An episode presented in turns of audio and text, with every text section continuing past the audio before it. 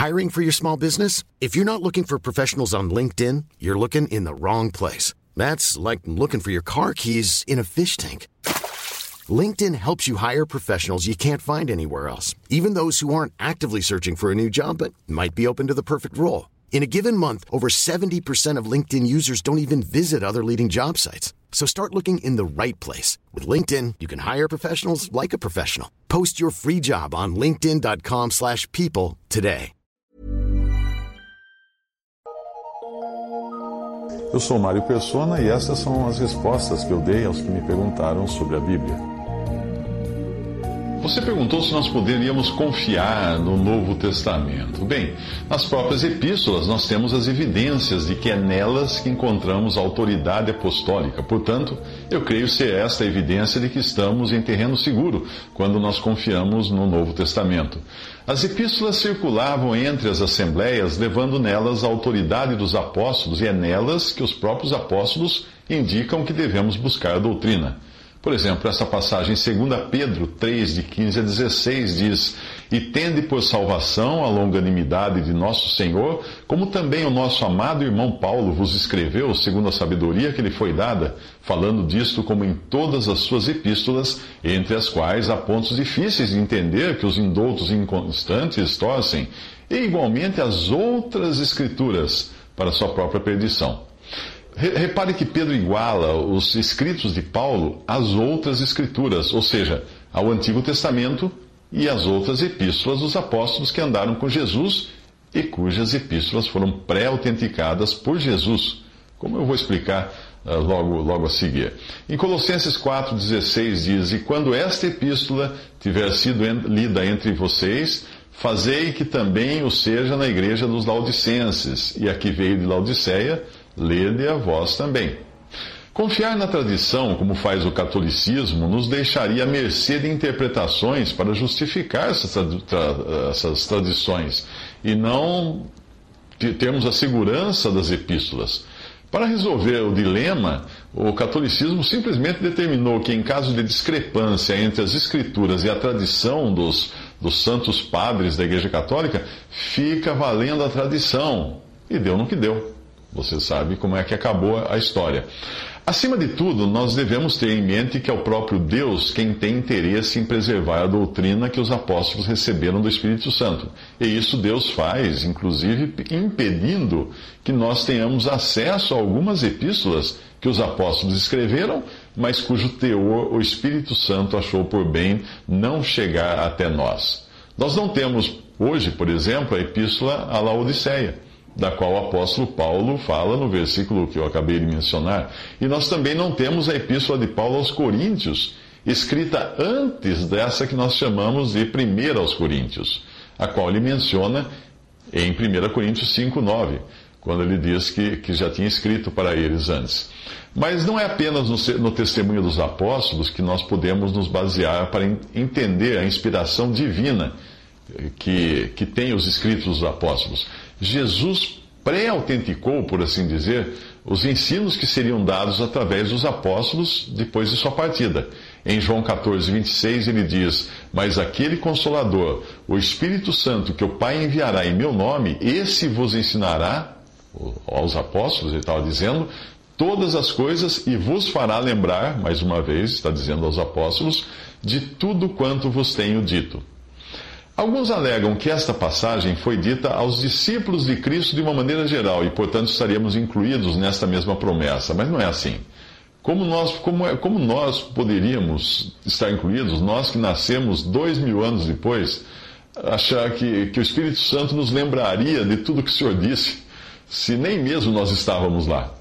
A passagem que eu vou ler, ler a seguir também tem esse caráter exclusivo pois foi o Espírito quem disse aos apóstolos, palavra por palavra, aquilo que eles deviam escrever. Daí a ser a inspiração das Escrituras verbal. João 16, 13 diz assim: Mas quando vier aquele Espírito de verdade, ele vos guiará. Guiará quem? Os apóstolos.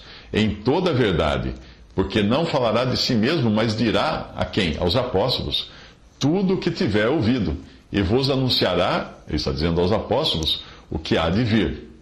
Em 1 Coríntios 2,13 diz: aos quais, as quais, as quais palavras também falamos, ou as, as quais coisas também falamos, não com palavras da sabedoria humana, mas com as palavras que o Espírito Santo ensina, ou seja, aos apóstolos. O Espírito Santo iria não apenas lembrar os apóstolos das palavras de Jesus, mas iria ensinar a eles todas as coisas e guiá-los em toda a verdade, como canais vindos diretamente dos céus, revelando o ensino para o presente e para o porvir. Estas são as coisas que o olho não viu e o ouvido não ouviu e não subiram ao coração do homem. Ou seja, não são tradições, não são costumes, não são fábulas humanas mas é a expressa palavra de Deus vinda dos céus e entregue aos apóstolos do Senhor Jesus. 2 Pedro 1,16 diz: Porque não vos fizemos saber a virtude e a vinda de nosso Senhor Jesus Cristo, seguindo fábulas artificialmente compostas, mas nós mesmos vimos a Sua majestade. Tudo isso o Senhor prometeu que revelaria pelo Espírito Santo aos apóstolos, portanto, não cremos na memória histórica dos apóstolos ou na tradição dos pais ou santos padres, como são chamados pelos católicos. Nós cremos na revelação da palavra de Deus pelo Espírito Santo dada diretamente aos apóstolos, aos apóstolos, a qual nós encontramos nas suas epístolas no Novo Testamento. O argumento muito usado pelos católicos de que foi a Igreja Católica que decidiu o que faria ou não parte do cânon do Novo Testamento é um argumento ridículo, no mínimo ridículo. Primeiro, porque não existia a Igreja Católica na época. Naquela época só existia a Igreja. Chamá-la de Igreja Católica, como se faz hoje, para distinguir aquela que é comandada de Roma das outras milhares de denominações cristãs, eh, faria tanto sentido quanto chamar de guerra, chamar a, a guerra de 1914 e 1918 de Primeira Guerra Mundial, antes que a Segunda Guerra acontecesse. Esse título, Primeira Guerra Mundial, só foi usado após ocorrer outra guerra mundial.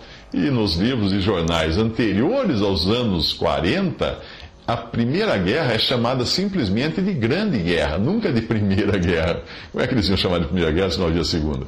Se, uh, outra, outra, outro ponto é o seguinte: a formação do cânon pelos cristãos dos primeiros séculos foi simplesmente atestar de uma maneira formal quais eram os textos que nos séculos anteriores já circulavam pelas assembleias locais e eram reconhecidos como palavra de Deus pelos cristãos da época.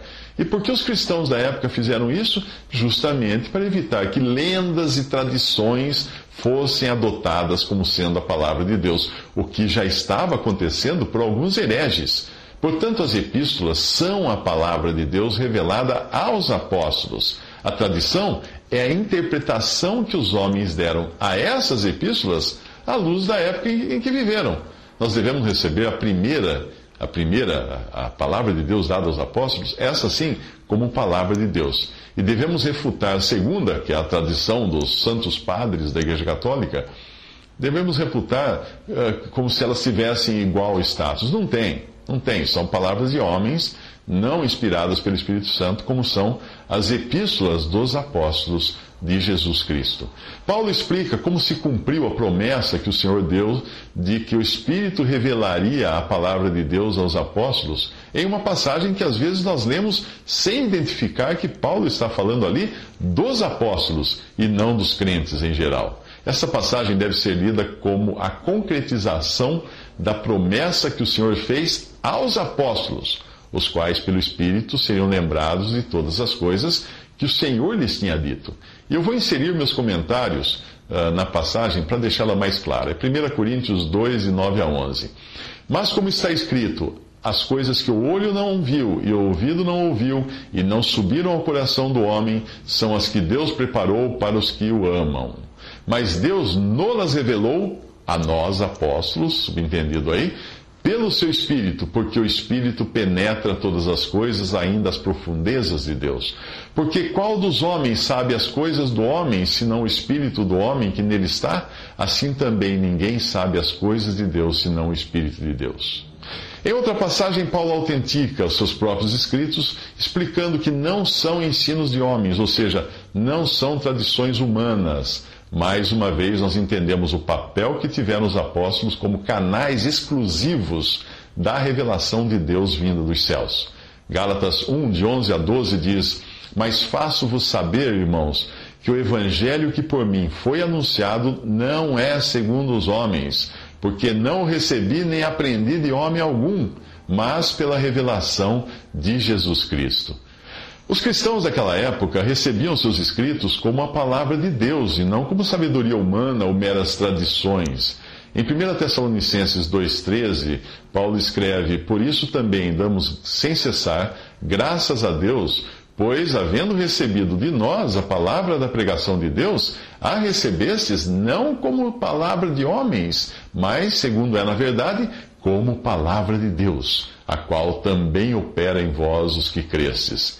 Em 1 Coríntios 14, versículo 37, Paulo também escreve: Se alguém cuida ser profeta ou espiritual, reconheça que as coisas que vos escrevo são mandamentos do Senhor. Tudo isso não apenas nos autoriza a encarar o Novo Testamento como a palavra de Deus revelada aos apóstolos, como também deixa claro o erro dos teólogos moderninhos que insistem em refutar os escritos de Paulo, como se fossem meras opiniões de um solteirão machista. Para esses, fica valendo a descrição que Pedro lhes dá em sua segunda epístola, 3,16, que diz: indoutos e inconstantes ou como está em outras versões, espíritos ignorantes ou pouco fortalecidos. Ou em outra, homens sem instrução e vacilantes. Ou em outras, ignorantes, ignorantes e instáveis. Todas essas uh, designações dadas àqueles que rejeitam as epístolas de Paulo ou as consideram de, difíceis demais para entender e torcem as suas epístolas. Quem quer que negue a autenticidade das epístolas de Paulo como sendo palavra de Deus, pode adotar para si mesmo qualquer um desses adjetivos.